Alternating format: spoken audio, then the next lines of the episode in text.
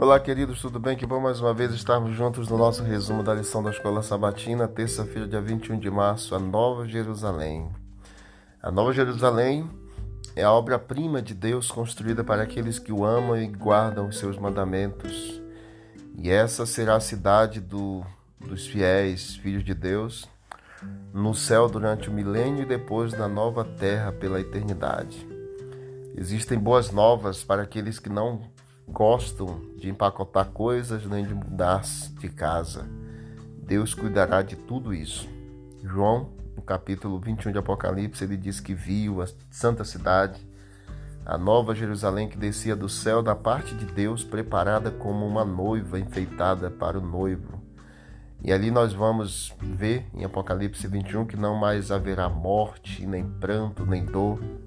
E uma coisa essencial veremos a Deus face a face. Assim como Jesus habitou conosco neste mundo caído quando veio em carne e osso, ele vai morar conosco no novo mundo. Qual vai ser o grande privilégio, queridos, de nós termos a alegria de estarmos com Jesus? Deve ter sido grande o privilégio para aqueles que viram Jesus de perto e nós também teremos essa oportunidade, porém, sem o pecado, sem distorção alguma de nossa visão e lá nós, como conhecemos aqui somente lágrimas, tristezas e dores, nós vamos poder entender uma das maiores promessas da palavra de Deus. Ele julgará dos olhos toda lágrima, e não mais haverá morte, nem pranto, nem dor, porque as primeiras coisas passaram.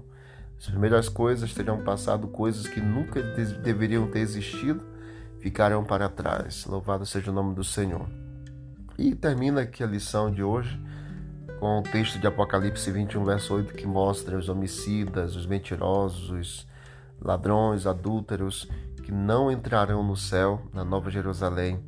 Mas a, a pergunta é qual é a diferença que existe entre os grupo, o grupo dos salvos que cometeram tais pecados também, mas não estarão, é, estarão na verdade lá porque é, foram perdoados e um grupo de que foi de fato é, ficou fora da Nova Jerusalém pelo fato de terem cometido os mesmos pecados. Porém, queridos, a grande diferença é que há um grupo que comete pecado, mas que se arrepende, e o outro que comete pecado e vive de forma dissoluta, sem pedir perdão para o Senhor. E esses estarão fora da pátria celestial.